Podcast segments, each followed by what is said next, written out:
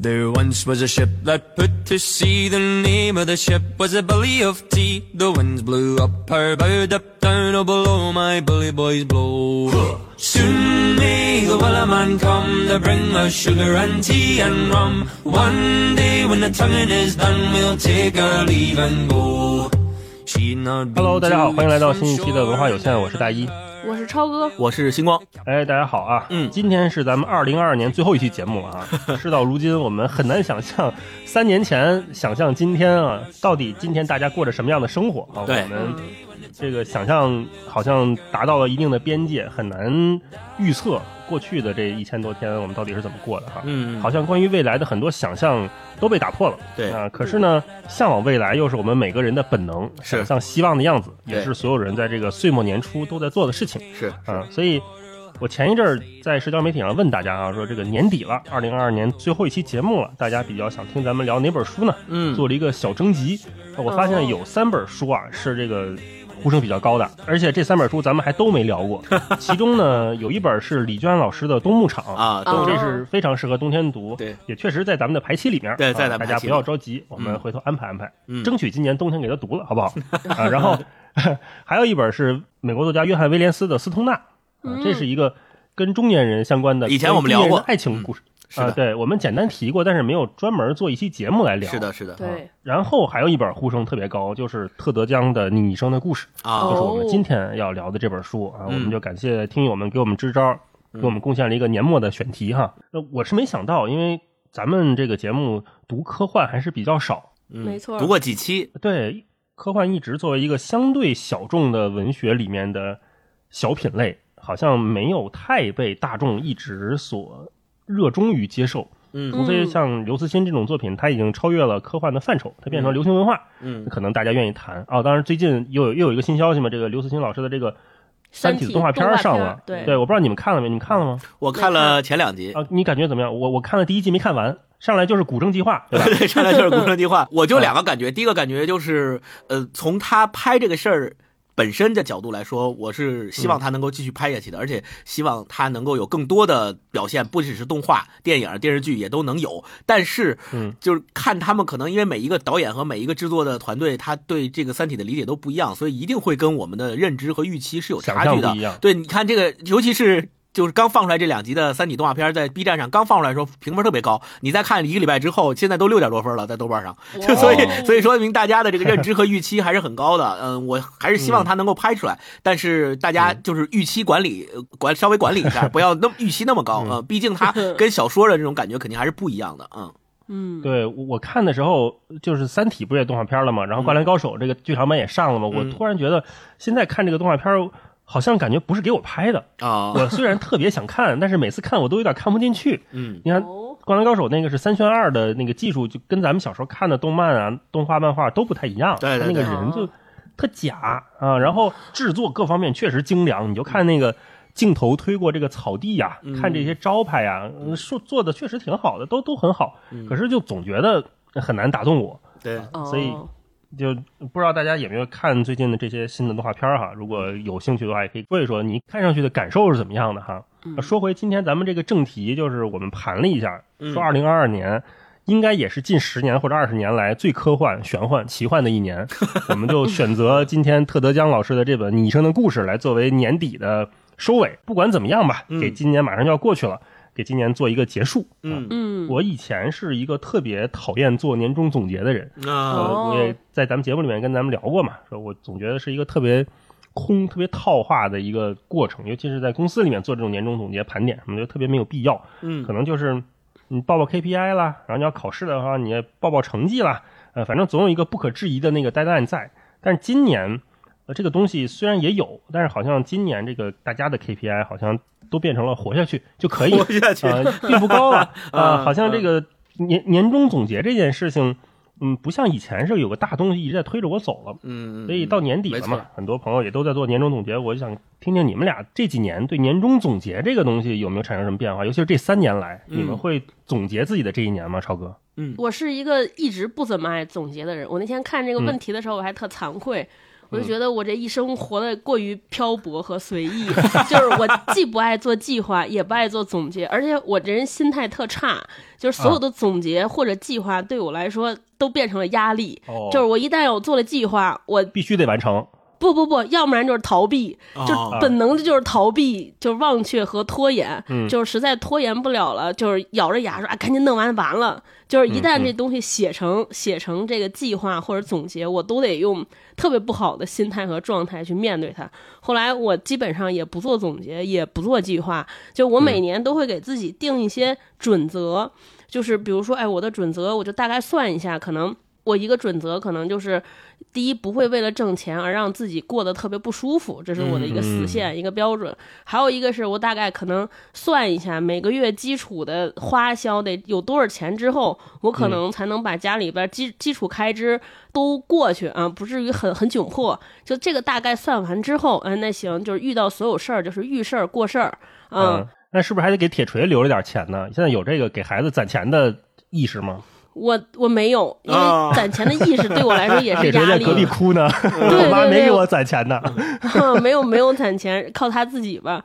反正基本上我就是都是这种，就是得过且过，遇到什么事儿过什么桥，遇桥过桥，遇水过水，就这样。就可能对于我来说，就不太给自己有压力，不太有紧迫感，嗯，就让我能够活得比较的比较不紧张，比较松弛一些。嗯，星光呢？你们俩呢？嗯。我觉得我对这个问题应该还是挺有感触的。大家都知道，每年从一七年、一八年的时候开始，我每年年底的最后一天，我会把我过去一年看过的所有的，就出门看过的所有的话剧、电影什么的都总结一遍，然后列一个单子，然后还给还给评个星什么的，按照我自己的这个标准。所以做相当于今年有几个呀？这今年还没做呢嘛。做这个事儿本身其实就可以看作是一个呃，最起码自对自己的精神生活领域的一个年终总结的这么一个东西了吧，并且每年每年总结完了之后，我还会畅想一下。明年展望一下明年，就跟咱们做那个工作总结一样的，说我明年哎，今年看了多少部，然后多少部是分布在哪些领域里边，哪些剧目里边，哪些项目里面。那明年我可能是想在呃哪些领域或者哪些剧目里边看更多的，呃，那我是先保证它质量呢，这数量可能不追求了，还是说先把数量做起来，然后再从里边再挑好的，再求质量？对，就做起来对，就就这些，就有点像那个工作总结。但是你会发现，从呃二零一九年三年前开始，咱们进入了一个。特殊的时期以后，你会发现这几年的我的这个戏单的这个总结呀，就是很明显的受到了非常大的影响，就它会乱，因为你会发现在二零一九年之前会它是稳步一个上升的过程，它要么就是每每周看平均看过的剧目会多，同时它的质量也有提高，因为毕竟你看的多了，你自己就有一些挑选和筛选的嗯标准和能力了嘛，那就会慢慢慢慢会有提高，然后紧接着你会发现说我在二我可能对二零一九年或二零二零年的一个预期是我今年。一定要看看更多的好剧，那看更多的好剧，我就不追求数量了。但你会发现，到二零二零年再回过头总结的时候。没有达到你的之前的这个预期，然后每年的预期都跟你上一个年度的预期不一样，每年都完不成 KPI。这个时候你就会觉得对这个生活的确定性和掌控感在一点一点的丧失。咱们本质上来讲，我们做年终总结就是想用这种仪式化的方式，让自己给生活或工作多一些确定性和掌控感嘛。一些锚点。对，那这个时候突然你发现没有这个掌控感了，明年还不知道咋回事呢，你。哪怕是今年已经买了的票，明年还可能取消或改期呢。那这个时候你你怎么去做明年的这个期望呢？所以在这个过程当中，我就会发现说，哎呀，仅仅局限在精神领域，我简单的说我自己做一个个人的戏单的这种事儿，都会有这样的情况。那你就更不用说工作工作了。你比如说今年，比如要写一个二零二二年的工作，那。首当其冲的最最先写的可能就是四五月居家办公，十月十二月居家办公，然后十二月出阳性了，然后继续居家办公，就是全都是写的这个，对吧？然后最最后你哪怕说你自己呃转阴了，然后你可以上班了，结果发现因为公司好多人好多人都居家办公了，你的工作也没有办法开展，很可能二零二二年你的统。总结你写下来就是这个样子的，居家办公。对我我还算很幸运的，很很多朋友在今年的这个情况里面，因为公司的业务啊、经营业绩啊不行，可能也会面临被裁员的这么一个境地。所以很多很多人在总结过去的二零二二年的时候，他还会写这个。那我算幸运的，我没有写。但是明年呢？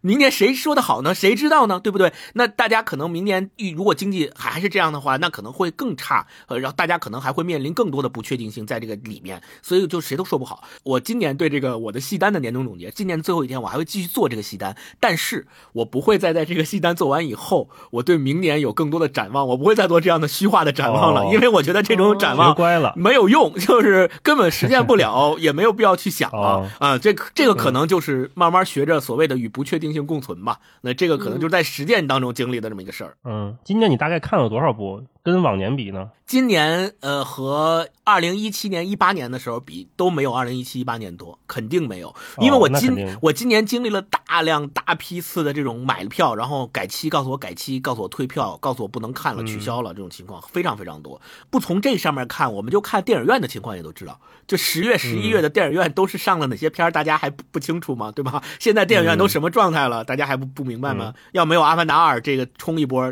根本根本就没人去电影院。是这个情况，嗯，对你，你看一下那个喜剧人大赛就知道某某某为什么去参加喜剧人大赛，还不是因为 剧场黄了，剧场演不了，对，演不了，是是，这不然的话场场爆满，才没空参加这个呢，估计。哎，说到这个，今年我觉得今年有喜剧大赛也是一个不幸中的万幸。是吧？我看这些喜剧人们这么努力。昨天我在家跟霹雳看了最后一期，嗯，特别感动哈，好棒，真的特别感动。对，我就想，哎呀，这些人这么辛苦的给大家创作作品、创牌，给自己这么大压力，最后能在二零二二年呈现出来这么一台，基本上每一期还都在线的这个创作质量，这些喜剧作品太难得了。现在大家想笑一笑有多难啊？对，是吧？对对，喜剧人们了不起啊！嗯嗯，好。说到我，我今年可能就前面说的，对这个年终总结会有一点点变化。我开始愿意回忆这一年了。这回忆的点是什么呢？不是说这一年其他的这些糟心事儿，而是我挺愿意想想说，哎，我今年跟哪些朋友见面了？我，今年吃过哪些有意思的饭了？跟谁聊过什么样的天儿了？跟咱们做了什么样的节目了？我觉得这种回忆啊，让我建立起来一种非常具体的一对一的连接。呃，有时候咱看那个苹果手机，它不是有什么往年的今日什么回忆吗？对，照片什么你的好朋友们什么之类的。有时候我就会点开那个小视频看一看，说：“哎呀，你看，今年咱还在这儿聚了，或者哎，去年咱当时的同一时间在这个地方一块玩呢。”啊，会想起这个有回忆。嗯嗯，对对对，我会通过这种一对一的点呢，来确定我这一年过了哪些具体的生活。嗯，今年这一年我最大的感受就是，那些越宏大的反而越脆弱。只有我们握在手里的具体的生活才是最坚定的。就你自己把生活过成什么样子，这个是我们这个方寸之间自己所能掌握的，好像为数不多的确定的东西了。我们一定要把这些东西做好。嗯，所以回顾下来，我倒是不会把那些特别大的事儿放在心上，但是小事儿我会越来越在意。就像我们看很多小说写作一样，那些具体的、特别宏大的历史级别的事情，它就是一笔带过。反而他会认真的去写，我今天这一顿饭我做了什么，用了什么食材，是吧？我今天跟谁见面了，天色是什么样的？我觉得这种让人感觉到很明确的生活的感觉，是是我这一年特别愿意在意去留意的东西。嗯，完了，这就是上岁数了。对我特别能理解大老师的这个心态的变化。其实说白了，就是总有那么一小部分人喜欢用宏大叙事的这种方式，用这样的方式去记录，或者是。咱们说的不好听一点，可能叫掩盖一些东西吧。书写历史，对对对对，可能他们会掩盖一些。但是作为我们每一个个体来说，我们应该用自己记录的方式，去把自己的生活当中的那些，咱们说叫小确幸也好，还是叫幸福快乐的生活也好，把它记录下来。哪怕它在时间的长河中抵抗不了那些所谓的宏大叙事，但是最起码你在整理这个事儿的过程当中，你又能第二次甚至更多次的收获当时的那个瞬间的感动和那个瞬间的快乐。对我做戏单也是这样的。那么每年做的时候，我可能要。要回顾说，今年一月一号的时候看的那个戏是跟谁看的，在什么情况下看的，在哪看的，看的时候的那个情绪啊、变变波动啊什么的情况，那我会重新回到那个瞬间，重新回到那个场域里面，再去感受一遍。我觉得这个是特别特别宝贵的，而不要老跟着说我们宏大叙事，说我们现在哎这个政策了，然后过了仨月又那个政策了，那个没用，这你在你心里记不起任何的情绪和和共情的东西。嗯嗯，好，那这个年底最后一期了，大家。如果用一个关键词来总结自己的这一年，也可以留言跟我们说一说哈。你这一年如果做年终总结的话，你会怎么回忆这一年？嗯，我们评论区里面相见啊。嗯，好，那我们接下来呢就进入我们今天这本书啊，你一生的故事这个科幻小说。先让超哥给我们介绍介绍这本书讲了个什么。嗯。我这个真的太难了，这是我今年做了这么多期节目讲介绍什么故事就最难概括的一本书。对，就是因为我我看这本书和我之前看的所有科幻的小说感觉都不一样。就以前我看科幻小说之前就抱定一种特别比较刻板的这个预设，就说哎。是不是就是又带领我进入一个什么样的世界？就肯定是有个不一样的大世界。然后进出来先描描述一下整个这个宏观世界，这个世界的样貌样态。然后这个整个世界里边人们的生存法则是什么？首先是很大，然后再在这个大世界中间发生了一件什么小事儿，让我们引出了反思什么这这那的。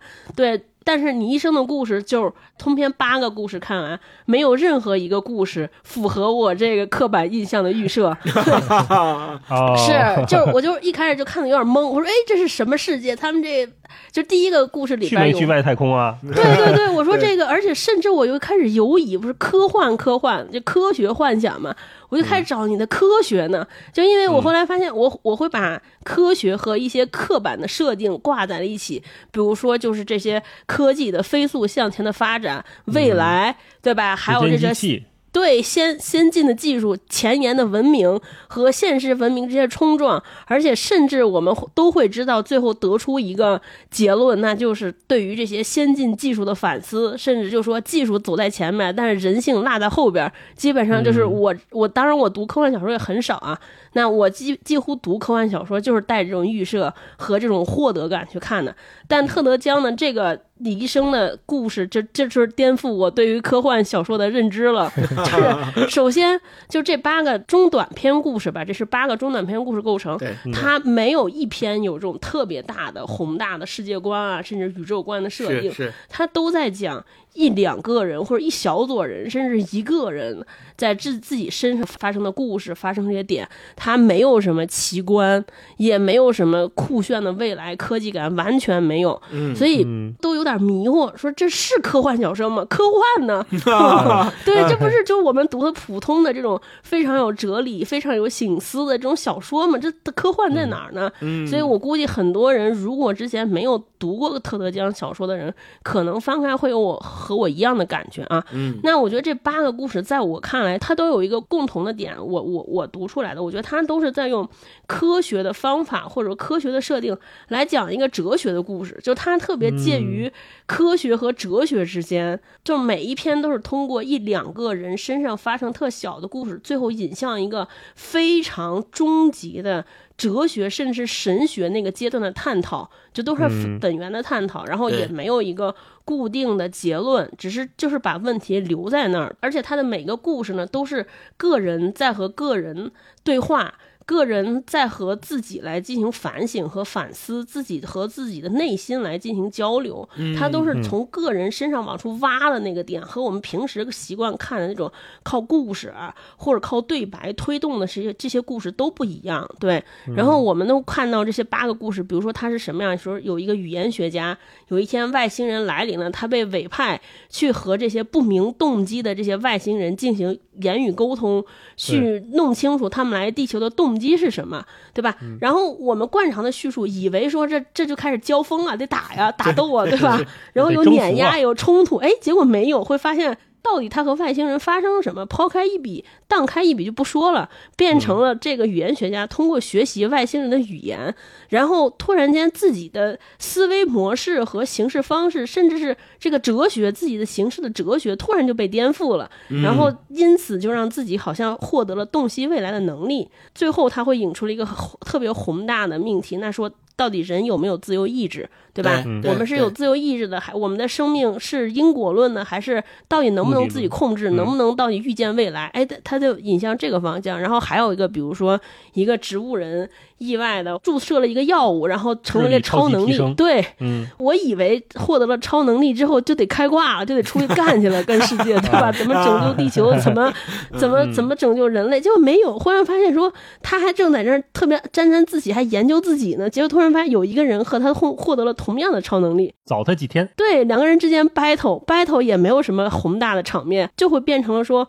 我们俩 PK 一下谁的认知高，谁对于对方的掌握程度高，就是在两个人之间共同探索，还有共同认知，反正都是这些小故事。嗯，挺像前两天有一个动画片叫《万神殿》。啊，对对对对对，有点像，嗯，对，很像很像，就是我在暗处追踪你，你也在暗处追踪我，就是这种小故事。对，世界级顶级的那个病毒相互打架的时候，竟然拿的是刀。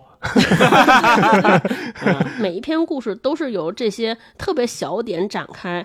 他我特别喜欢这个小说，这个小说最后的名字叫《你一生的故事》，看起来它是有一篇以一篇同名小说来命名的，但我觉得这个你，我们想成人类也好，或者想成地理宇宙也好，很也很像，就通过这八个小故事，它蕴含的一些哲理或者哲学的问题。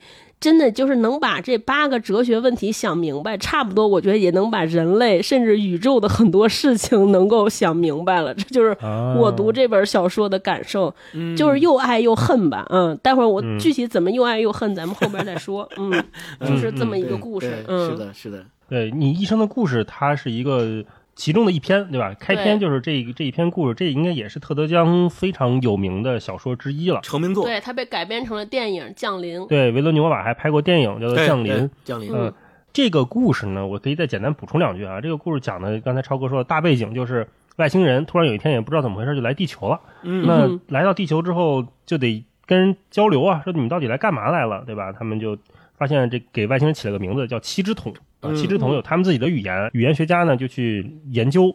而他其实讲的，我觉得慢慢你会发现，就是他会说人类的语言和外星人的语言是不一样的，对，啊，这个是首先显而易见的，嗯，对，而且语言在我们一般概念里面，它是一个用来沟通交流的，是个工具，但同时呢，他这一篇小说还是基于一个确实有的哲学概念，叫做语言相对论，对，啊，基于这么一个东西来写出来的，也就是说。语言是会影响我们对世界的认识的，嗯，对，语言和思维和行为，对吧？之间的关系，对我们对世界的认识其实是通过语言来形成的。就是你说什么样的语言，你眼中的世界是什么样。对，如果是按照这么一条语言相对论来描述语言对每一个文明的作用的话，那。接下来是不是就能看出不同文明形态下面大家那个底层逻辑不一样？嗯，所以因为我们都知道，像咱们人类所有的语言，不管什么国家的语言、地方的语言、方言，呃，都是讲究一个因果关系，或者说都是有逻辑链条的，线性线性的，对吧？对，是一个线性的文线性的语言。换言之，就是它是根据时间来排布的。对，你看我们比如说一句话，一二三四五，一二三四五这五个字摆在这里是有先后顺序的。嗯，一最先出现，五最后出现，有有语法结构。对，有语法结构，但是特德·江他就做了一个假设，说如果这个外星文明它的语言不是按照线性时间来出现的，会是怎么样呢？嗯啊，他举了一个例子，就比如说，按按他这个说法，在小说里面，这个外星人的语言是扑噜扑噜的啊，尽管是扑噜扑噜，它也是一一团声音哈，它是一一团声一下出来。对，呃，他们后来研究才发现，外星人说话它不是一二三四五。它是一二三四五叠着同时放出来，对，啊，这五个字是压在一起出来的，是是是，所以会出一个扑噜扑噜的听不懂的声音啊。那如果这个外星人的语言是这样的话，那是不是说明他们没有时间概念？如果他们没有时间概念，那他们是不是意味着时间对他们这个文明来说不存在？那我们人类理解的因果，我们习惯的逻辑、线性关系，是不是在他那都不存在了？嗯，那这一切被打一个问号之后，女主角会怎么思考人生？他接下来面临的 人生抉择怎么做？人生抉择怎么做？当他知道了所有的结果，所有的结果一股脑已经呈现在他面前了，不会按时间慢慢推移了，不会按一二三四五这慢慢讲了，换了一种方式呈现的时候。他会面临的是什么？嗯，他在讲这么一个故事，对啊，对，还是很精彩的。我们回头一会儿可以细细细聊一聊。而且我觉得这本书特好，就是特德·江他有一个写写作习惯，就在每本小说后边都带一个后记，给大家说说一下，说哎，我这本小说的灵感灵感来源，对对对对对对。所以阅读过程中挺好玩的，就是有一个解谜的过程。就是你看完这本小说，就觉得哎呀，这啥？就正脑脑子里边一团浆糊的时候，特德·江给你说了一个有个解释放了一个信号，然后你就更更乱了，说哇，原来是这样的，我怎么不知道？对，是就是特挺奇妙的阅读体验。嗯，接着刚才大老师说的那个，其实他除了语言相对论的这个理论之外，他还有一个就是语言学的研究里面有一个观点认为，当一个人或者是一个族群他在说一种语言的时候，他的思维方式和思维习惯也会按照他所说的语言来改变。这个其实我们大家也都有体会。我特别羡慕那些英文和掌握好几门外语的同学，他们就是那些外语都可以跟人家跟母语的那些国家的人无缝交流的，然后无缝切换的。我就觉得他们的思维方式肯定会比我这种英文不好的或者是不会怎么什么说什么外语的人的思维方式会更开阔吧。就是最起码他们掌握的那些外语特别熟练了之后，对他们的思维方式的影响肯定会给他们增加很多新的思维的方式。对我这种单一的只会用中文、只会用方块字、只会用汉语这种交流方式来交流的人来说，肯定会更加的开阔。我是很羡慕他们的。对，所以就是如果按照这个理论的话，其实就接着大老师说的，其实是因为这个女语言学家她学会了这个七支筒的语言体系之后，她渐渐渐渐发现这个语言反过来改变了她自己的思维方式，她也变得跟七支筒那个外星种族一样，能突破时间的限制的没有因果的这种束缚了，她就能够预见未来了。就是在我们看来是能够预见未来了，所以。正是因为这个语言给了他这样的一种能力，然后他在自己的生活中就面临一个新的所谓哲学命题的抉择嘛，就是后面我们还说的那个终极之问：如果怎么怎么样，你会怎么怎么样？就是那会有那个选择。嗯嗯，好，那我们接下来还是简单介绍一下特德·江吧。呃，一个非常了不起的中青年作家哈，让星光跟我们聊一聊。呃，特德·江其实呃我在做功课之前有一个挺意外的，就我一直读他的文学作品和他的小说的时候，我觉得他好像。最多不过是一个七零后的作家，或者是甚至于八零后的作家，很年轻。我觉得他写的这些小说里面涉及到的概念和涉及到的内容，让我看来都还是蛮年轻的。他不是那种一上来就写特别宏大的，一上来就写呃包容性特别广泛的这种话题的。小说作家，所以我在我看来，就他不是那种五六十年代的出生的这种作家。但是我一做功课，发现我的这个想法想错了。特德·江是一九六七年出生的，今年已经五十五岁了，所以他其实是六十年代的这么一个作家啊，就是相当于现在五十五岁的话，呃，也正值壮年嘛。但实际上，对于我的想象来说，还是稍微年长一些。对对，年长一些。他的英文名啊，其实就是叫 Ted，T-E-D。Ted Chiang，华裔美国科幻小说作家，因为他是华裔，所以呢，他的名字呢就是那个江字，其实英文就是 Chiang，本名就他也有中文的本名，中文本名叫江峰南啊，这个名字还挺好听的。对，然后我们大家现在都翻译过来的话，都叫他特德江，是因为他英文就叫 Ted Chiang 嘛，啊，他的父亲和母亲呢是出生在中国大陆的。解放战争期间迁到了台湾，后来呢就移居到美国去居住了。呃，他父母移居到美国以后，他在纽约出生，然后毕业于布朗大学，但是他是学计算机科学的，就不是一个科班出身的作家。后来高中的时候开始，他就开始向杂志去投稿一些小说的作品。他的第一部小说就是我们在这本书里面看到的第二篇，叫《巴比伦之塔》。这是他的第一篇故事，很有神学色彩的。对，巴比伦之塔。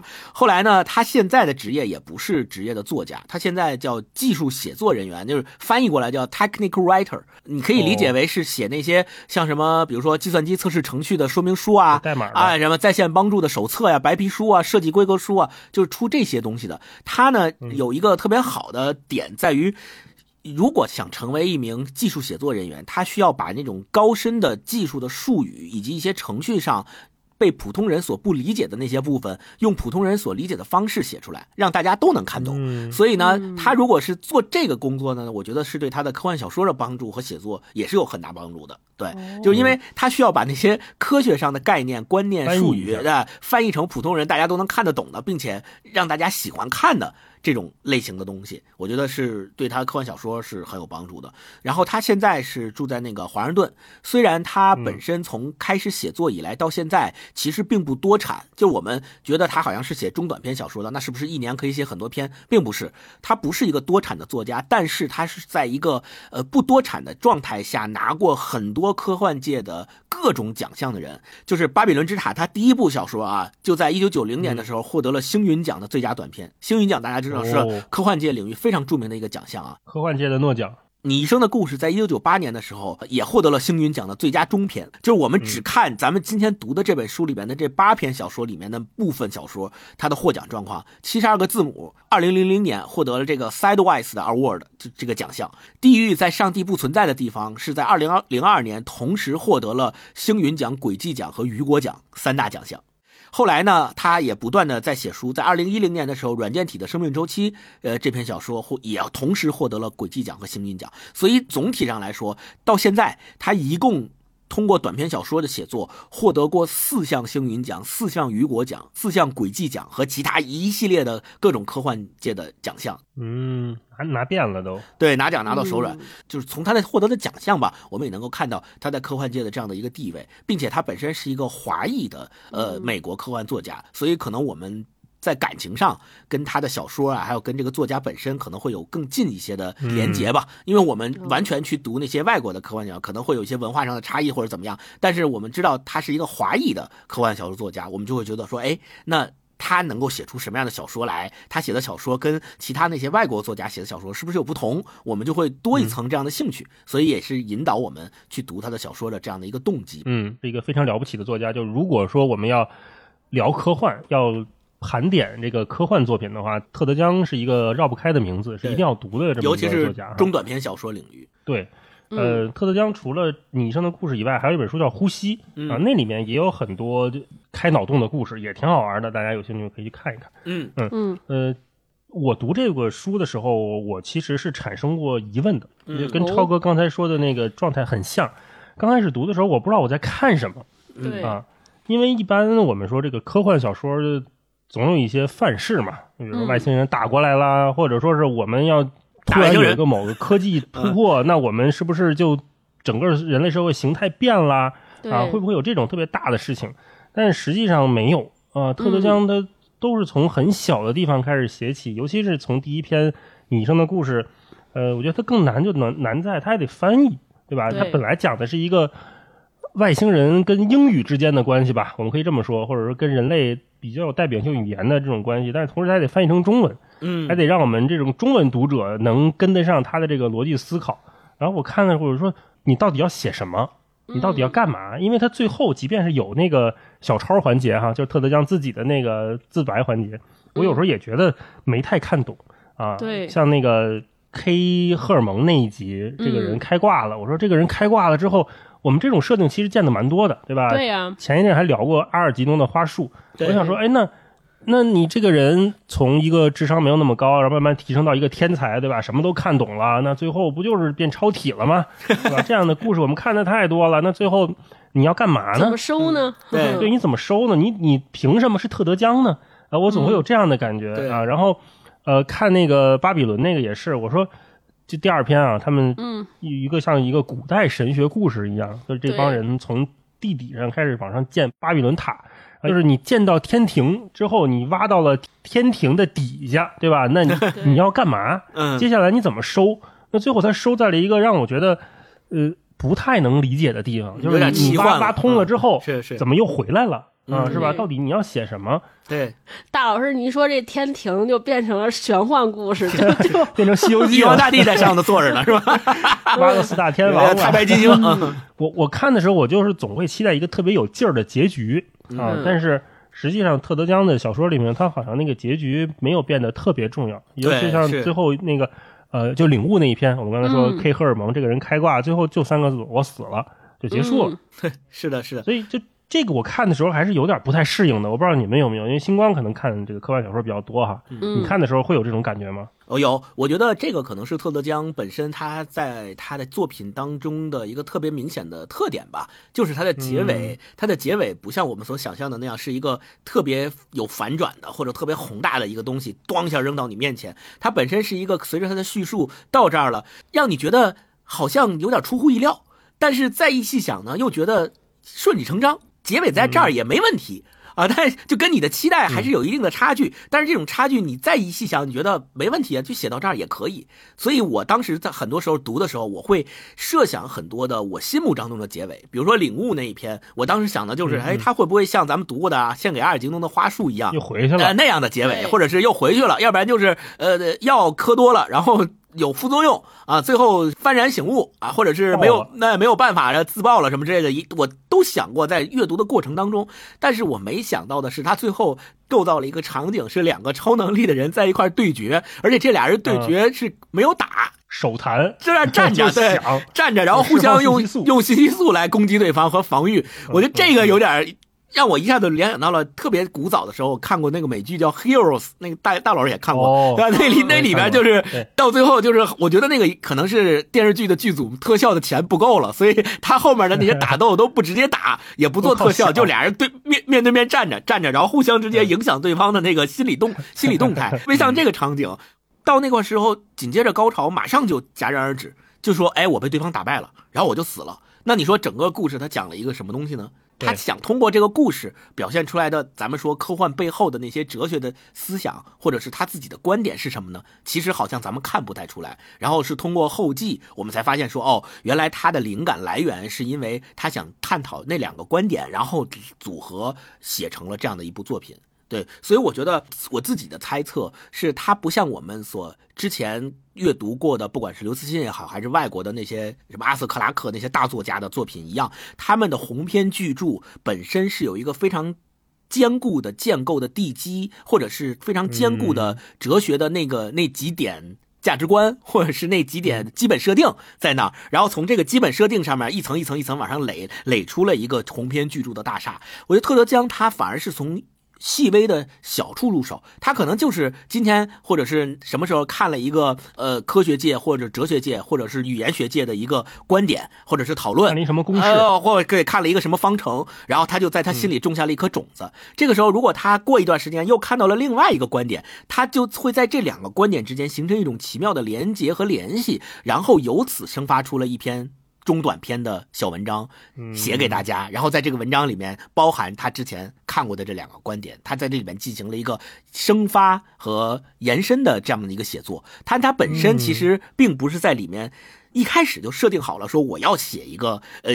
基于这两个价值观或基于这两个基本原理探讨出来的一个高楼大厦，可能他没有这样的野心，他只是自己对这个东西确实也感兴趣，然后从自己的兴趣和生活当中发现了两个相近的观点，然后就把它组合起来写一篇小短篇给大家看。我觉得可能更更像是这样的一种写作方式，这可能也是他的一个特点。那相反，如果我们看多了那种鸿篇巨制之后，我们再反过头来去看，对，有点不适应。是的，再去看这个特德江的这些作品的时候，我们这种不适应。也是正常的，但是我觉得也是可以扩展我们的阅读阅读范围和阅读领域，阅读的体验不一样了。没错，没错，是的，嗯嗯。超哥读的时候有这种困难吗？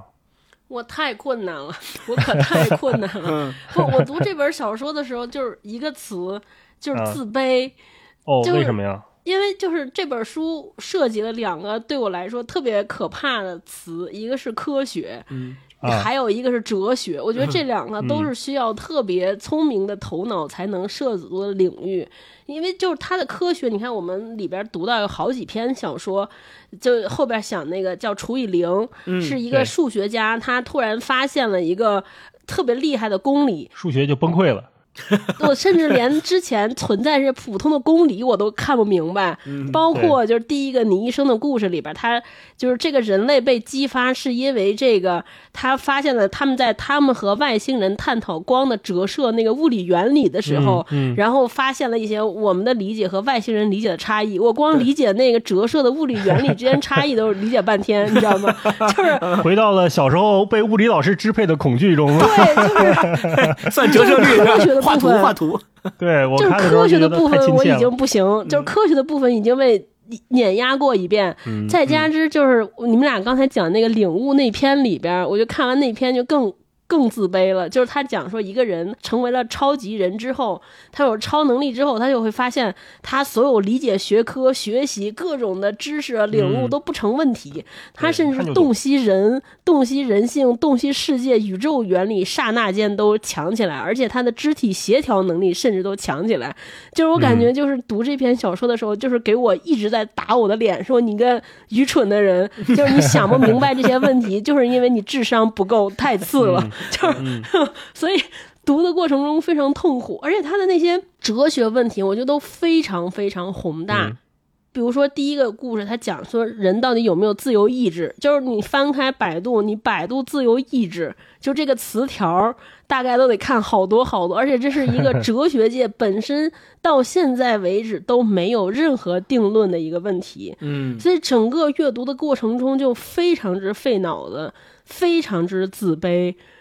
嗯，就我就觉得我不配，我可能不配看这本书，嗯，就睡着好几次。但是读在后来，就突然间，呃，我就又读了第二遍。这读第二遍的时候，我突然间有点喜欢。就我说这个爱恨交加是在哪儿？就是我会突然发现特德·江的描述，他那个世界和很多科幻小说都不一样。我们看很多科幻小说，你就知道他描写的世界是远离我们很远。很远的未来，包比如说我们看《三体》，你就知道那个大概大概可能我活的时候不会见到那个世界。嗯，但特德·江描写的科幻小说，你知道他的那个现实世界可能就比我们前一点点。甚至前不了很多，他就就是他里边的很很多人，他探讨的问题跟我们今天每个人都离得特别近。比如说最后那一篇，他讲说大家有一个审美的滤镜，对吧？对审美干扰仪。你看那个审美干扰仪，虽然那个技术我们今天没有没有这个设备，我们可能现在没有，但是这种对于对于外貌焦虑、对于容颜焦虑这些事情，其实是我们现在每天生活都在发生的。对啊，就是特德·江是。每个故事里边写的人好像都离我们很近，都非常非常近。这一下子我就突然让我觉得这个科幻与我来说亲切了起来。嗯，就我以前看那些科幻就是惊悚、奇观，然后思考。而且似乎思考的定论结论都是一样的，就是我刚才我前面说，就是你科技走在前面，人走在后边，对吧？那个让我们要警惕，警惕科学技术的这个很多东西，对科技保持警醒。就很多我读到最后都是这个结论，但特德·江没有，特德·江就是一直持续在写人，一直持续在写，就是人类或者。或者甚至是 human being 这个物种到底走到哪儿去，我就都在写这个，所以读的过程中就是这种爱恨交交加。就我觉得，就这东西对我来说可能太深远、太复杂，可能就是有聪比我聪明很多的人，可能看完特德·江的小说，哎，开悟了，或者引发他更深邃的思考。我觉得这个非常了不起。嗯嗯，哎。听你俩说完之后，有点启发我。我是觉得，好像以前我看很多科幻小说或者这些科幻作家写的时候，他是从一个故事开始写起的。但是特德·江他好像是从一个想法，从一个概念，从哲学命题开始写起。没错，没错，是的，是的，是的。他的故事是构建于他的那个感兴趣的那些观点和或者是那些结论的点上面，他从那上面去生发出来的东西。他可能从一个公式就写起了。甚至我在猜测，很多哲理他自己也想不明白。嗯，就他就是把这个理论摆在这儿，对，通过写写这个故事来实验一下这个理论接下来会怎么样，对，有点像做实验的感觉，对，那最后这个实验的结果是什么呢？可能每个人读这个实验报告会读出不同的方向。就是我们阅读这个小说时候的感觉。对，所以这就是前面我介绍特德·江的时候，我说他现在是这个技术写作人员 （technical writer），就是他就本身他写这些测试的这些文档，他其实，在这些文档里面，他也不知道最后结果是啥，但是他需要在文档里面把测试的步骤一一条一条的都写的事无巨细的解释的非常清楚，然后让大家去可以按照这个文档去测试。至于最后测试的结果是什么，这个文不是这个文档的任务。对，我觉得这个有可能跟他写写的小说和作品是一脉相承的。对，科技哲学嘛，我说这哪是科幻小说呀，这是科幻哲学呀，故事哲学。是的，嗯嗯嗯。好，那我们接下来就进入这本书，我们进入这个片段分享环节，大家可以一块儿聊一聊你喜欢哪一篇或者哪一段特别打动你的。哎，我想先问问你们俩，就是分别最喜欢哪一篇啊？呃，我这里面一共八篇，我其实最喜欢两篇吧。最喜欢的那一篇就是《地狱是上帝不在的地方》，刚刚我前面也介绍了，同时拿了两个大奖的那个那一篇。嗯，我也喜欢这一篇啊。第二篇我就是比较喜欢除以零那一篇啊。哦，对。我那你是理科生，我那篇通篇都没看明白。原因其实很简单，就是地狱是上帝不在的地方那一篇，呃，本身它涉及到不仅涉及到科学，也涉及到宗教，而且它跟宗教的这个关系更近。我觉得有一个对我来讲特别启发的点，在于其实很多人对宗教的看法是觉得，你要让我信你，你必须得给我好处，我才信你。尤其是很多西方的宗教本地化以后，到中国以后，很多信这个西方宗教的这些人，他们都是这样的想法和看法，就是你要让。让我信你也行。那我求你什么东西的时候，你得给我，然后呢，我再去还愿。这样的话，我才信你。否则的话，你不给我一个好处，我是不会信你的。我是不会把我的真正的爱去交托给你的。但是呢，特德·将通过这篇小说，他其实就讲述了一个信上帝和不信上帝的这些人的经历，用他们的经历来体现出说，其实最终上帝给你的这些东西有好的，也有坏的。但是这个好和坏，并不是最终决定你是否要。信上帝的这样的一个结果，就他没有这样的因果关系。我觉得这个是他在这里边探讨的比较深刻的一个点，也是相对来说比较吸引我的点。而且他本身这里边的描述和他的故事的构建是非常吸引我的。这里边一共有三个人物，这三个人物是不同的背景，并且他本身是用一个灾难的方式去描写这个天使降临。大家一想说天使降临，哇，那一定是个好事啊！但实际上在这篇小说里面并不是，每次天使降临都会带来一大票的灾难，好多人都会因此而死去，好多人都会因此而残疾。这个就不是大家所惯常想法里面认可的那种天使降临的场景，我觉得这个还是挺吸引我的。然后另外除以零那一篇，我比较喜欢的一点就是它的结构是我非常喜欢的。它这除以零这一篇的每一个章节的结构，实际上是。经过精心设计的，比如说它有一二三四五六 七八九，没看懂，没注意。超哥说：“哦，还有章节，对，三个章节为一个小小整体。一完了有一 A 一 B，二下面有二 A 二 B，三有三 A 三 B，然后最后到九的时候就直接是九 A 等于九 B，那个就是这个章节的标题。在这里面你会发现，这个章节的排布跟他在整个小说的故事的讲述里面的观点是一脉相承，是一样的。就是他这个小说里面虽然讲述的是一个，刚才超哥也讲到了。”一个女数学家，她发现一个公理能够完全推翻她之前所研究的一切理论，甚至于把整个数学都推翻了。就数学根本没有一致性，那人类研究这个东西就是无稽之谈，没用。就你研究了几千年的数学没有用。然后在这个过程当中，你会发现他这个里面跟那个男主人公他自己的一个心理的想法状态是有一个互文的。这个互文还是很吸引我的，像解题一样。对，特德·江他原来是想写这个哦，这里边是有互相对应的关系的，我我还挺有这个感觉的。对，我来这儿必须插一句，给大家分享一下我读这个小说的痛苦。刚才那个星光不是讲什么有有九个嘛，都每个都是一，都是什么一一 A 一 B 二二 A 二 B。我读到二的时候就已经你就崩塌了。我给大家念一下，二的开篇是这样：有一个著名的证明得出一等于二。该证明的开始是定义，假设 a 等于一，假设 b 等于一，得出结果 a 等于二 a，也就是说一等于二。就看完这句，我就要 我就要扔书了，真的。我说这是什么？首先得出一等于二，这怎么可能一等于二？然后什么假设 a 等于一，假设 b 等于，得出结果 a 等于二 a，真的就简直是上学时候被数学支配的恐惧。我当时想说，大老师。应该也不行吧？就是在课堂上刚眯着，再一醒，怎么就到这儿了？我 就说这这也太难了，不是什么玩意儿？然后他通篇都是写这个，我就觉得不行，不行，真的，这个这这一篇不适合我。其实那个只是一个引子，呃，你如果把它理解为一个崩溃瞬间，或者任何的崩溃瞬间，或者任何你坚定相信的东西的崩塌瞬间，其实都可以。他只是拿数学举了个例子。对吧？那如果这些东西崩塌的话，那爱是怎么存在的？我觉得他后面是在讲这么一个东西。没错，嗯，爱是基于崩塌存在的，还是基于相互构建存在的？对，是是，没错没错。哎，涛哥呢？最喜欢哪篇？我其实最喜欢巴比伦塔那一篇。嗯。就是我我呃，除了那个你一生的故事之外，我应该最喜欢这个，因为你一生的故事，我觉得应该很多人都都喜欢，我就没说那个。第一喜欢巴比伦塔，然后第二喜欢星光刚才说的说的那一篇，就是地狱是上帝不在的地狱，就是天使不存在的地方。我我开始就是怀疑，我说我是不是内心中对于神和对于上帝有什么想法？对，为什么都喜欢这两 篇？我觉得这两篇都是从神学那个角度引发出的这个故事。本巴比伦塔应该就是圣经里边的一个故事。对对是。巴比伦塔本身它行文就非常优美，文字我特别喜欢，包括他对这个高塔上面这一路的风景的描述，包括人们那些在高塔上面生活的人的状态的描述，我特别喜欢。最惊喜的是那个结尾，因为我也在想，说我天哪，这些人怎么收啊？对，怎么收？收在哪儿啊？怎么最后要看见玉皇大帝了是吧？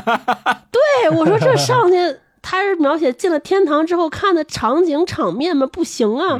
结果最后收在那么一个节点，我说天哪，太妙了，嗯，就服了，嗯，写服了。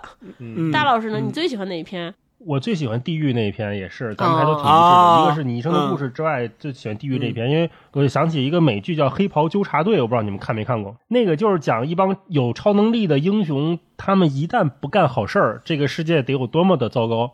反英雄呢？看的时候会说，这个天使下凡当然会给一些人带来神迹，但是也产生了很多的次生灾难。我非常喜欢这个设定，因为我不相信有那么多的。神迹是无条件发生的，总会有一些等价交换会发生，所以，呃，看这个的故事的时候，就有种看美剧的感觉，因为它这个世界观呢，它也没有太多解释。还有，我还想起一个电影，之前尼古拉斯凯奇演的，他演一天使，是叫《天使之城》吧，是吧？就也是一帮天使，每天就下凡来之后干点这干点那个，很像电视剧。然后这些人呢，这里面有。各种各样的人，人物形象也多，也好玩。有这种特别信的，然后有特别不信的，有为了找到自己的妻子而不得不信，或者说我到底怎么才能爱上上帝啊？是是是，你还不能自杀，对吧？因为你要自杀了，你下了自杀就下地狱了。整个故事里面这几个人各有心思，呃。各有各的选择，然后中间还有一些设定也挺好玩，比如有这种专门观测天使下凡的营地，是吧？有点像我们去哪儿参加个音乐节，说哎这一块儿经常有天使出没，我们就在这等着，对对对，我们露营天使，会有这种，所以我看的时候觉得挺好玩的，我觉得他还挺挺适合拍一个电影电视剧什么的。对对是，特别戏谑。而且他在这篇文章里面，就是能够特别好的体现出他对人的那种心理动态和心思的那个描写是非常精准的。我印象特别深刻的就是这里边有一个角色，就是那个失去双腿，后来又天使下完之后又给了他双腿，通过他自己身残志坚的讲述和经历去传道，变成了一个励志主讲师，哎，就鼓励大家。对。但是呢，突然他那天遇到了神迹之后，他有了双腿，他变成了一个正常人。那这个转变就让他。对于自己是否还能够用之前的那个状态去给别人讲身残志坚这件事儿本身产生了动摇和怀疑，就是大家信不信他讲的那一套东西，他自己也对此产生了怀疑，说我现在已经是一个正常人了，那我讲这个事儿到底是是能够讲出来我对上帝继续的这种爱呢？对我的立场在哪？我讲这个事儿能不能让大家信服？在这个过程当中，他会有反复犹疑和矛盾的这个心理状态的描写是非常非常精准的，很细腻啊。对，而且我觉得他这这一篇的巧妙。之处是在于，其实每个人都在从自己的立场来推测上帝到底是个什么样子的人，或者是说上帝这个机制是什么，对吧？就是他和我的关系是什么？每个人都在揣测，每个人都在都在猜上天堂地狱的逻辑到底是什么？到底怎么才能上天堂？为什么杀人犯还能上天堂？非得想找出这个规律，但最后发现其实没规律，就是随机的。是是是，我觉得特德江的很多东西，他其实自己还是有。观点的，只是他藏的比较好。比如说这两篇，就是巴比伦塔也好，还有这个咱们俩刚才咱们三个都挺喜欢的这篇讲，这两篇其实我自己觉得内核是一样的，就是上帝不可揣度，神旨不可轻易琢磨，不是人可能。能轻易触碰，我就是人不配理解那个东西。我觉得这两个挺像的，最后答案都一样，对吧？巴比伦塔也是人建一高塔，想要去天上去看一看，结果又发现人间和天堂折叠了，就是衔 衔接在一块儿了。最后这个人服了，就是造塔的人服了，说：“哦，原来是这样的。”嗯嗯，对，嗯。非常精彩，那我们接下来就进入这个片段分享环节吧。好，我们看看每个人来个一段两段的。嗯，先让星光先来吧。好，我来分享那个地狱是上帝不在的地方，我最喜欢的这一篇啊。这篇小说里面涉及到的三个故事的主角，都因为阴错阳差和因为不同的目的去到去到了那个天使要降临的营地，然后等待天使降临。他们都想看到天使降临的时候的那个天上的那个天光，然后这样的话，他们就能够达到自己的目的。就有人的目的可能是想探求上帝对自己的安排到底是什么，自己一生的使命是什么，他想通过这个来探求这个使命。还有我目的是说，我想看到这个天光之后升上天堂，然后跟我的亡妻去团聚。失去双腿的女的是说，我想通过这个方式来问上帝说，你到底让我恢复双腿是因为啥？你为什么要赐给我这个恩赐？因为他不觉得这个是个恩赐，会对我的这个继续传道是有影响的嘛？所以他在这个矛盾的心态里面，这三个人怀着不同的目的，都分别到了这个营地，真的遇到了天使降临，并且他们三个人也都去追这个天使，分别在这个天使降临的过程当中获得了不一样的结果。最后他说，伊桑。伊桑就是，呃，他不知道自己上帝对他一生的安排是什么的那个人。他们等从营地回来以后，伊桑辞去了图书馆的工作，成了一名布道者，向大众宣讲自己的经历。妻子克莱尔无法接受他的新使命，最后带着孩子们离开了他。但伊桑宁愿独自生活，也要继续布道。他有了很大一批追随者。他告诉大家发生在尼尔菲斯克身上的事儿。尼尔菲斯克就是他想跟上天堂、跟亡妻团聚，但是最后他也看到了天光，最后却下到了地狱里的那个。故事的主角，他告诉大家发生在尼尔菲斯克身上的事，告诫大家生活中没有彻底的公平，死后同样如此。他这么说不是要听众不再崇敬上帝，正相反，他鼓励人们保持信仰，只不过希望大家不要对上帝怀有误解。伊桑说：“如果要敬爱上帝，你必须有思想准备，无论上帝对你的安排是什么，你都要无条件的爱戴他。”上帝不代表公正，不代表仁慈，也不代表怜悯。只有彻底理解这一点，才能成为真正的信徒。就我分享这一段，其实我猜，可能特德江本身他应该在那个美国的环境里面，应该也是会去教堂的，或者说，呃，虽然他的家庭可能不信教，但是他在那个环境里面，也许他对上帝也有他自己的理解。所以他在这个小说里面写这一段，如果大家读过圣经的话，其实，在圣经里面就有同样的表述。说到这儿，其实就跟我们今天读《你一生的故事》这篇小说里面的那个终极问题其实有联系。在圣经里面就讲，耶稣他知道自己最终要走上十字架为众人而死，他有这样的命运。哦，本身他就知道自己最终的命运结局就是这个。那他作为一个人，他最终要走上十字架，他心里还是害怕的，因为他是人嘛，人都会有害怕。虽然他是神安排下来到世间拯救大家的，但是他还是会害怕。这个时候，他向上帝、向他、向他的父去祷告。的时候，他说了这样一句话：“他说，父啊，如果可以，请你挪走我的圣杯。这个圣杯的意思就是他的既定的命运，就是要上十字架为众人而死的命运。请你挪走我的圣杯，因为他害怕，他毕竟是人，他害怕。但是他紧接着又说了一句话：他说，但是一切。”请照你的意思行，不要照我的意思行。这句话就很好的表明了刚才我分享的这个小说里面的这一段，就是无论如何，你都要无条件的爱戴他。他不代表公正，不代表仁慈，也不代表怜怜悯。无论上帝对你的安排是什么，你都要无条件的爱戴他。这个其实耶稣用他自己的话也表明了这一点，就是他明明知道上帝就是要安排他去死，就是要安排他去上十字架。但是他告诉说，如果可能，我作为人，我不想接受这样的命运。但是，一切按你的意思行，不要按我的意思行。我哪怕我再不想，只要是你安排我去做这样的事情。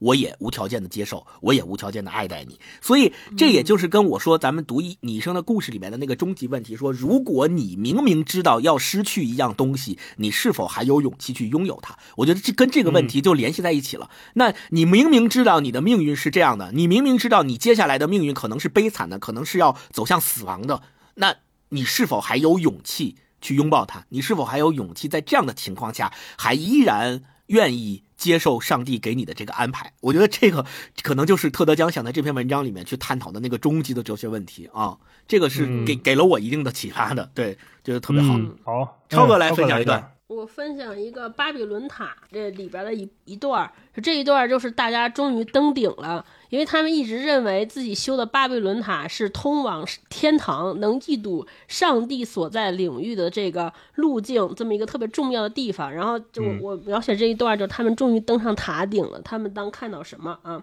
说他们登上了塔顶，方位错乱的感觉逐渐消失。也许是因为大家慢慢习惯了站在这里，站在塔顶的方形平台上，矿工们举目望去。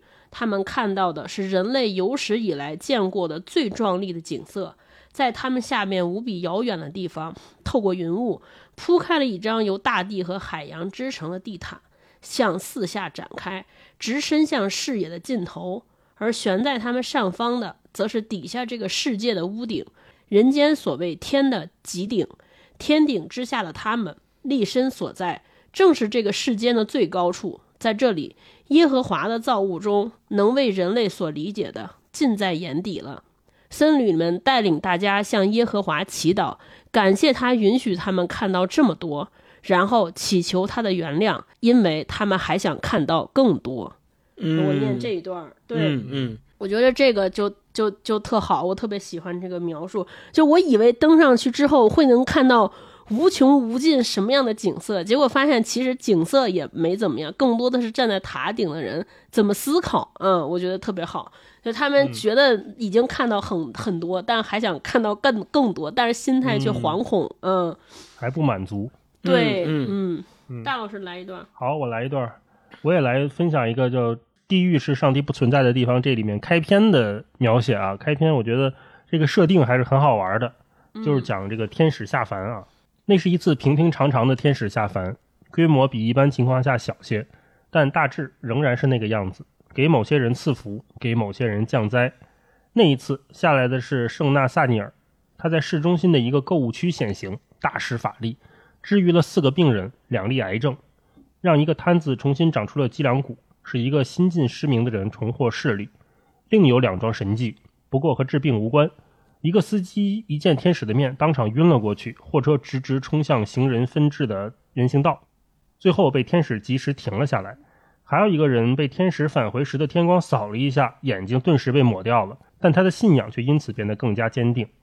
天使下凡造成死亡人数共计八名，其中之一便是莎拉·费克斯。当时他正在咖啡店里吃东西，伴随天使的熊熊烈焰，把咖啡店的玻璃炸了个粉碎，玻璃碎片击中了他。几分钟之内，他便因流血过多而死。咖啡店的其他人连皮肉伤都没受，但他们束手无策，只能听任他在痛苦和惊恐中的一声声惨叫，最后目睹他的灵魂升上天堂。圣纳萨尼尔那次没有带来什么特别的口信。天使离去时发出响亮的吼声，如滚滚雷鸣，震动全场。不过内容却很一般，一睹上帝的伟力吧。当天的八名死者中，三人的灵魂被天堂接受了。另外五人则没有，和历次天使下凡相比，这一次荣升天堂者的比例不是特别大，和正常死亡差不多。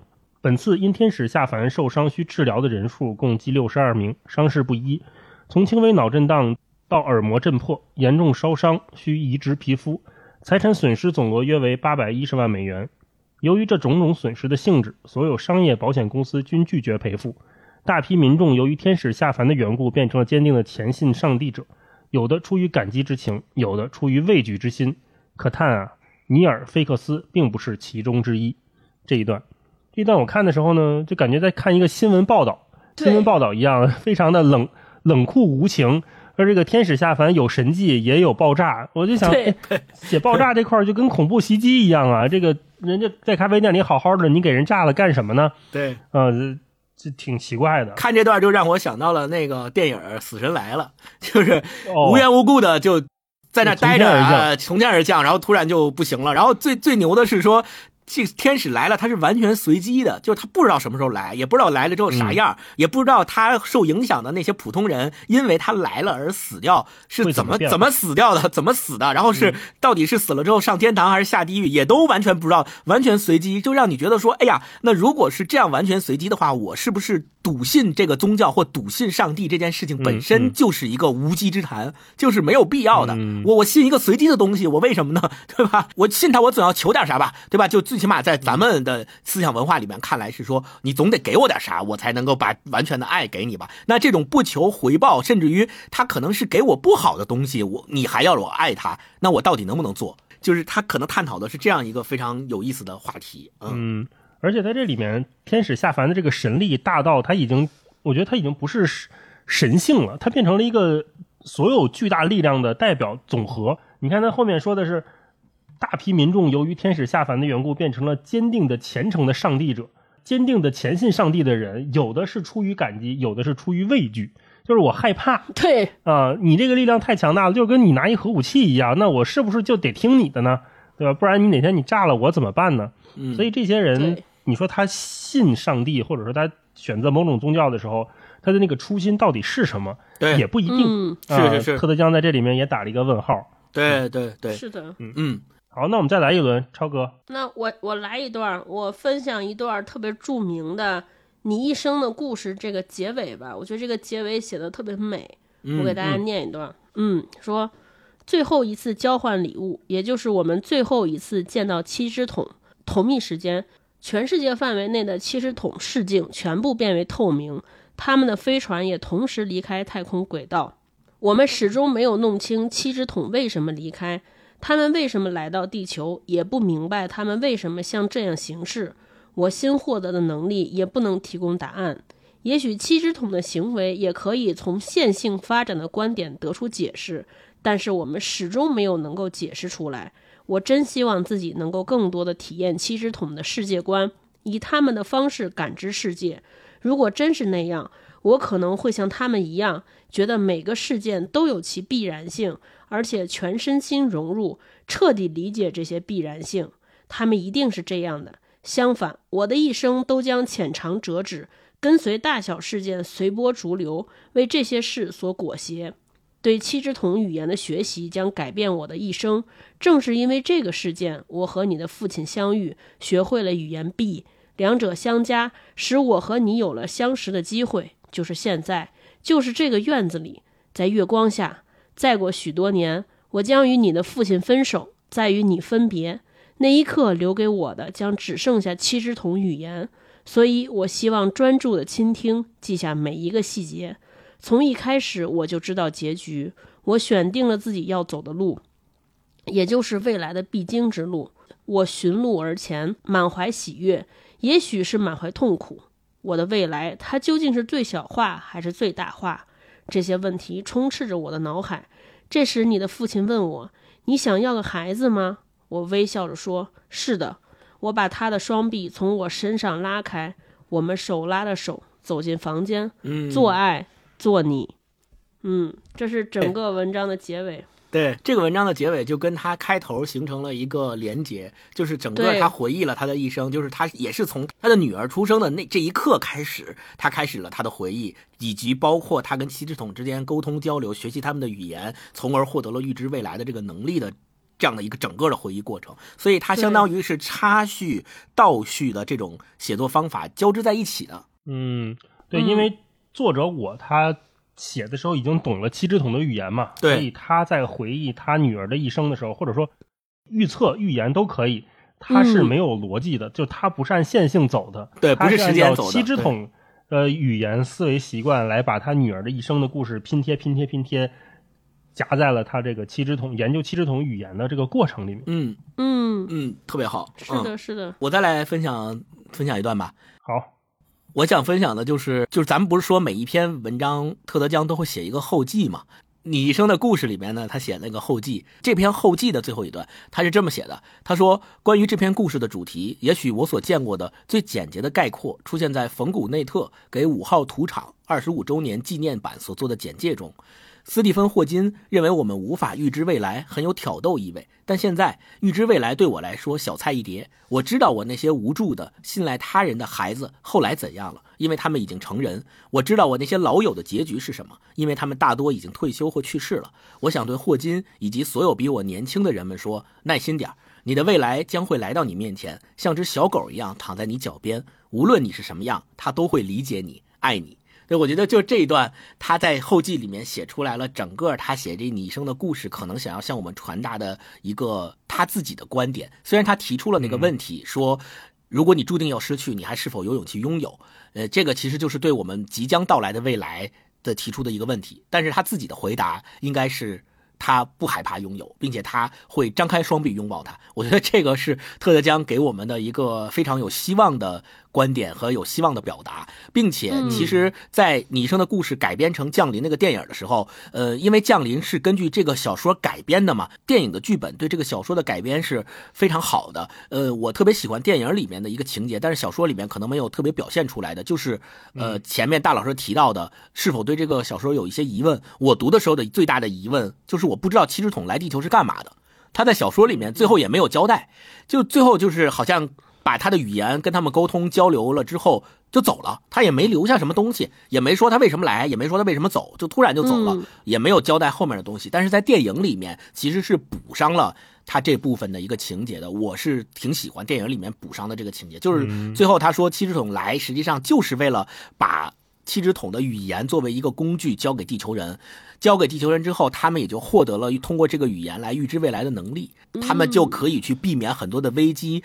三千年之后，呃，七只桶这个种族是需要地球人反过来帮助他们的，所以他们提前三千年来来地球。拯救计划。对，所以 他们提前三千年来地球，把他们的工语言作为一个工具交给地球，作为一种礼物赠给地球人，让他们也能获得他们的能力，然后在三千年之后。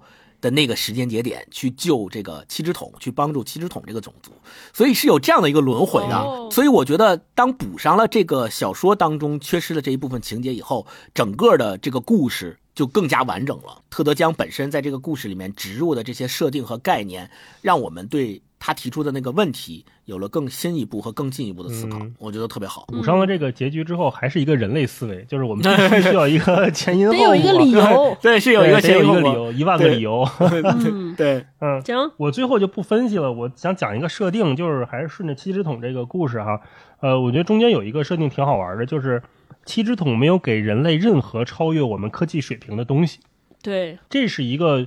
我觉得所有的科幻小说或者科幻作品里面，大家都不太敢尝试的东西，就是对外星文明没有没比我们厉害多少，对吧？对对对，就是其实发现为什么七只桶观察人类，它到底要观察什么，对吧？如果我们说呃观察，它一定是有主体有客体的嘛，那我们自己就是客体。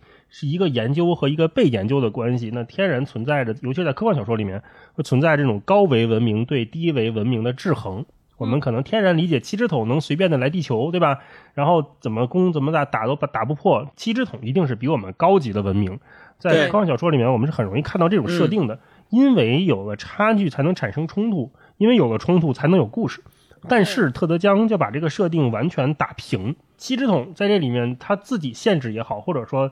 呃，它本身的局限就在那儿也好，就是他观察人类为什么不说，然后比我们厉害还是不厉害不说，最后离开了也不辞而别也不说，就是它不存在所谓的制衡，也没有所谓的征服。那这个观察的意义到底是什么呢？啊，我会考虑这个问题，就是如果一个观察不存在任何目的，那他这个动作为什么还要做呢？啊，那七只桶，我就想起来就很像有的时候我们小时候。观察世界，比如你就盯着一个一对蚂蚁看，盯着一个云在看，对，你能看很久很久，你没有任何目的，就单纯的在那看，就在那出神。那是不是也可以说，七只桶在某些层面上也代表了我们人类的某种纯真的集体的召回呢？人类在看七只桶的时候，其实就是在看自己。对啊，他最后说那个军方做研究特别兴奋，说啊，突然好像给了一个什么新科技，后来发现只不过是日本那边刚研究出来，我告诉你而已。啊，并不是什么新的东西，小孩子的思维可能是混沌未分的，一股脑看上去乱七八糟的，但是他真的没有逻辑吗？他也有可能就像七十桶的文字一样，它是叠在一起的，或者说，呃，它只是不符合我们现在成人世界大家公认的统一的逻辑。啊，我看七只桶这个跟人类相互观察互动的时候，我会有这种感觉，就是它就像一面镜子，让我们有另外一个维度来看自己。那七只桶好像是来渡人类的，它给了我们另外一个视角，但是它没有给我们任何新鲜的这个科技上面的大爆炸的东西都没有。嗯，所以我觉得这个设定还是挺好玩的。对，挺有意思的。嗯嗯。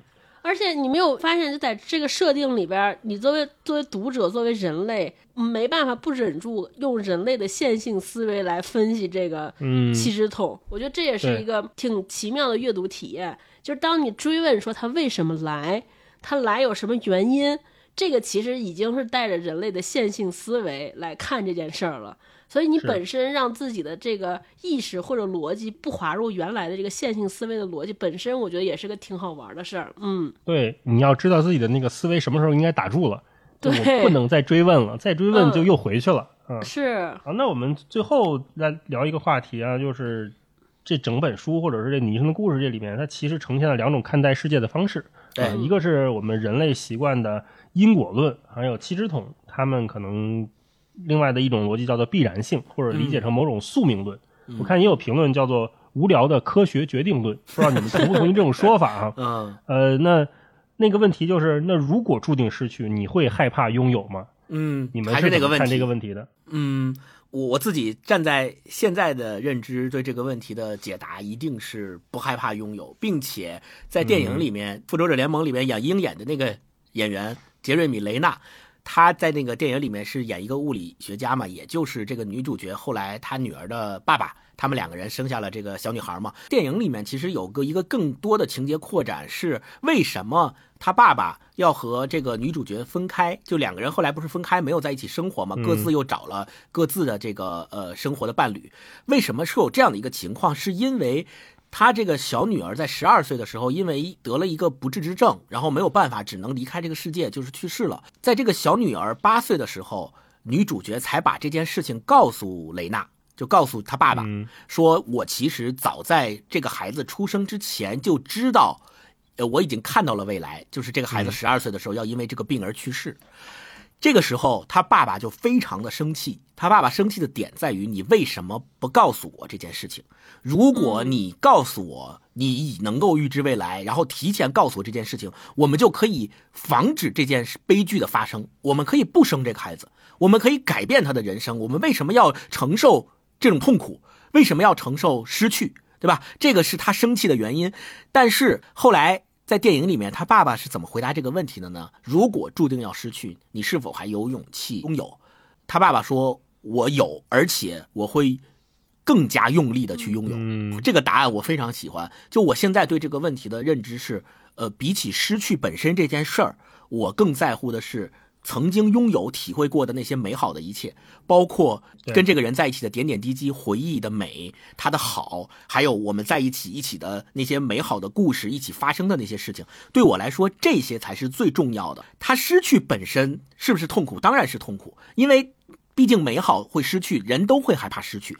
但是如果能够重来一遍，我还是会义无反顾的选择去拥有它，因为我更在乎的是拥有的那一瞬间的那个美好。而不是说他最后的失去，咱们再换一个维度和角度去思考，将来一切都可能会失去，人总会有死的那一天，生老病死是人的，对吧？常态，每一个人都会面临死亡。那是不是说我们最终的结局，因为是死亡，生命中一切美好的东西都会失去？那我们现在就啥也别干了，就或或者说不过了，现现在我们就直面那个死亡就好了，是不是这样？那我觉得我这个是绝对接受不了的，我还是会继续。过好这一生当中的每一个瞬间，跟我所喜欢的人，跟我所喜欢的事情一起去度过，哪怕最终面临还是会死亡，还是会遁入虚无。就像那个地狱是上帝不在的地方里面写到的，不管是上天堂也好，还是下地狱也好，最后面临的结局可能无非就是这两个。但是又怎么样呢？我毕竟在人世间走过这一遭，我体会过那些美好，体会过那些人给带给我的这些所有值得我回忆的东西。重来一遍，我也依然会选择再再这么过一遍。对，这个就是我现在的答案啊！而且我觉得在电影里面，爸爸的那个答案是比我这个更进一步。他会说我会更用力的去爱。后来他他自己再去回顾他的这个发怒的原因的时候，他会发现，其实他害怕的，他愤怒的原因不是。最终失去的这个结局，而是在失去之前，他没有更用力的去爱那个人，他没有更用力的去爱他的女儿，他没有更用力的把自己的爱表达出来。其实能够更多的反映出我们内心深处对失去这件事情本身的恐惧的点在于哪儿？就是你知道他最终会失去，但是他失去的那一瞬间之前，你是不是没有用尽百分之百的力量去爱、去表达、去体会你所有在人生当中应该去体会到的那些美好的东西？我觉得这个才是更遗憾的。嗯嗯，超哥呢？超哥怎么看这个问题？我觉得这个问题其实对于我们每个人来说，答案都是一样的，就是因为我们注定要失去，所以没有办法。但是我觉得，就是这里边这个小说里边提到的两种看待世界的方式和角度，我突然发现说，当你用试着用目的论来看待你所经历的一切的时候，有的时候能让你心情好起来。就我们已经习惯了用用原因论这种方式来看待我们自己，原因论嘛，你就会万事找理由。找理由就难免会会走向自责，或者是就是过度自省。比如说，当你用原因来分析失去的时候，你肯定就会想说：哎，是不是我过去哪点没做好？是不是是有哪儿出了什么原因导致了我的失去？或者是不是有什么原因让这个失去必须发生在我身上？当你有这种原因论的时候，你就难免会自责。或者是愤怒，对吧？为什么让我来遭受这一切？这是一个问句。当你用目的论来看待这个失去的时候，我突然发现可能会让你心情很好。就是一个目的，就是说，比如说你接受这一切，你现在身上发生的这些这些失去，可能是为了导致什么什么的结果。就是比如说我们过去老老背那个古文，说“天将降大任于斯人也，必先苦其心志，劳其筋骨”，对吧？那肯定说，假如你今天的吃苦，就是为了让你成为了最后那个特别厉害的人，那你当下的吃苦是不是就能让自己有一点信心，或者有一点动力，一直说，那我把这苦吃下来，可能后边就不一样了。对吧？你就对吃苦这件事儿好像没有那么愤怒。你用原因来分析它，你肯定说靠，凭什么是我？为什么是我？是不是我之前不努力，今天就得徒伤悲了？对不对？那当你用目的论看它，说我今天的吃苦是为了未来能怎么怎么样，好像吃苦这个事儿能让你特别平顺的过渡过去。对，我想说的就是这个。就当我们现在就是我们要用多重视角来看待今天当下经历的事儿，目的论可能是一个让你放松、让你饶过自己、让你更未来、更能向前走的这么一个视角和方法啊。原因，因为你只能归结过去和追溯过去，可是过去已经无法改变了。嗯，目的论指向未来，那个未来虽然是结局终局是写好的，我们每个人对吧都得走，但是 人和人到底怎么走，几点走，什么方式走，是不是躺着走还是坐着走，还是不一样。走之前身边有谁？对对对，所以可能你把你今天当下所经历的这一切都指向未来，可能当下这一个这一刻过的会让你更没有那么的焦虑。更没有那么的紧张，有一种更加不挣扎、不拧巴的态度度过当下这个痛苦的时刻。嗯，我觉得是有好处的。嗯，大家可以用这两种方式、这两种视角交叉着看待生活和看待当下，我觉得是一个挺好的方法的。对对，是的，是的。嗯嗯嗯，大老师呢？嗯，呃，我肯定也是不害怕呀。就像我刚才前面说的，我说害怕也没办法呀。嗯 呃，我在想，就我们这。人生活这一辈子生命，到底是为了得到还是为了体验？因为你得到，最终你还是要散尽嘛，你还要散出去。但如果你是为了体验而活着的话，很多东西你就没有那么纠结，它是不是失去了，对吧？对，就像前面说的，这一年下来，我开始更愿意去关注具体的生活。这一年我们具体干了哪些事情？具体跟哪些朋友在一起？呃，跟自己的爱人有哪次具体的拥抱，对吧？有哪次具体的陪伴？对陌生人具体的关心，我觉得这种小细节是让我们确定自己好好生活的、好好活着的那些非常珍贵的锚点。对，不要嫌它小，不要特别迷恋那些很宏大的东西，那些反而脆弱。嗯，如果是我们每个人都能过好具体手边的生活，具体的每一天每一分钟，我都能感受到我生命的意义的话，那这个生命我就肯定不会再害怕拥有了。不管它结局如何，嗯，是，所以没错。我觉得今天聊完这本书呢，我们也从女生的故事，还有特德江的其他小说里面看到了很多哈，我们这一年可以获得的力量，或者说未来我们面对这个世界的态度。希望也大家也都能在二零二二年岁末年初的时候，拥有属于自己的好的故事。好不好？对，最后我们再回顾一下《你一生的故事》这篇小说，你会发现在整篇小说的谋篇布局里边，特德江他是有自己的重点的，或者换句话说，我们重新用刚才我们说到的那个视角和回答这个问题的答案去重看这部小说，你会发现女主角她在她整个一生的故事的这个生命历程当中，她最在乎和认为最重要的事情，恰恰是那些跟孩子的父亲。跟孩子的回忆和点点滴滴在一起的那些事情，而反而在他生命中那个跟七只桶因为要研究他们的语言而交流的这部分故事。在他的叙述当中，我没有看出来是在一个特别重要的地位，他可能只是整个小说故事发生的一个起因或者是工具，一个前提，对，一个工具，因为他有了这个工具，他才有预知未来的能力，然后才有讲述他一生的故事的这样的一个过程。所以在这个过程里面，真正闪光的，让他一直念念不忘的，让他一直记住的是跟他的这个小女儿、跟他的父亲在一起，跟家人在一起的这些点点滴滴的回忆。我觉得这个对。对女主角来说才是最重要的，才是你一生的故事当中最闪光、最值得铭记的那些点，而不是说我一生的故事里边像人对因果论的观点一样，我我先遇到了七只桶，我先学习了他们的语言，所以获得了预知未来的能力，然后才有后面这一系列事情。他恰恰没有这样写，我觉得这个是可能是特德江的一个独具匠心的这么一个小安排。对，嗯嗯，好吧，那我们今天就跟大家聊到这里，也欢迎朋友们留言说一说。二零二二年你过得怎么样哈？总结一下，评论区给我们看一看。我们也会在评论区选出五位朋友，送出你一生的故事纸质书一本。啊，这个书的新版的设计还挺好看的，外面是一个类似于黑色丝绒的面。嗯，希望大家都能阅读愉快吧。我们二零二三年再见，再见，拜拜拜拜拜拜。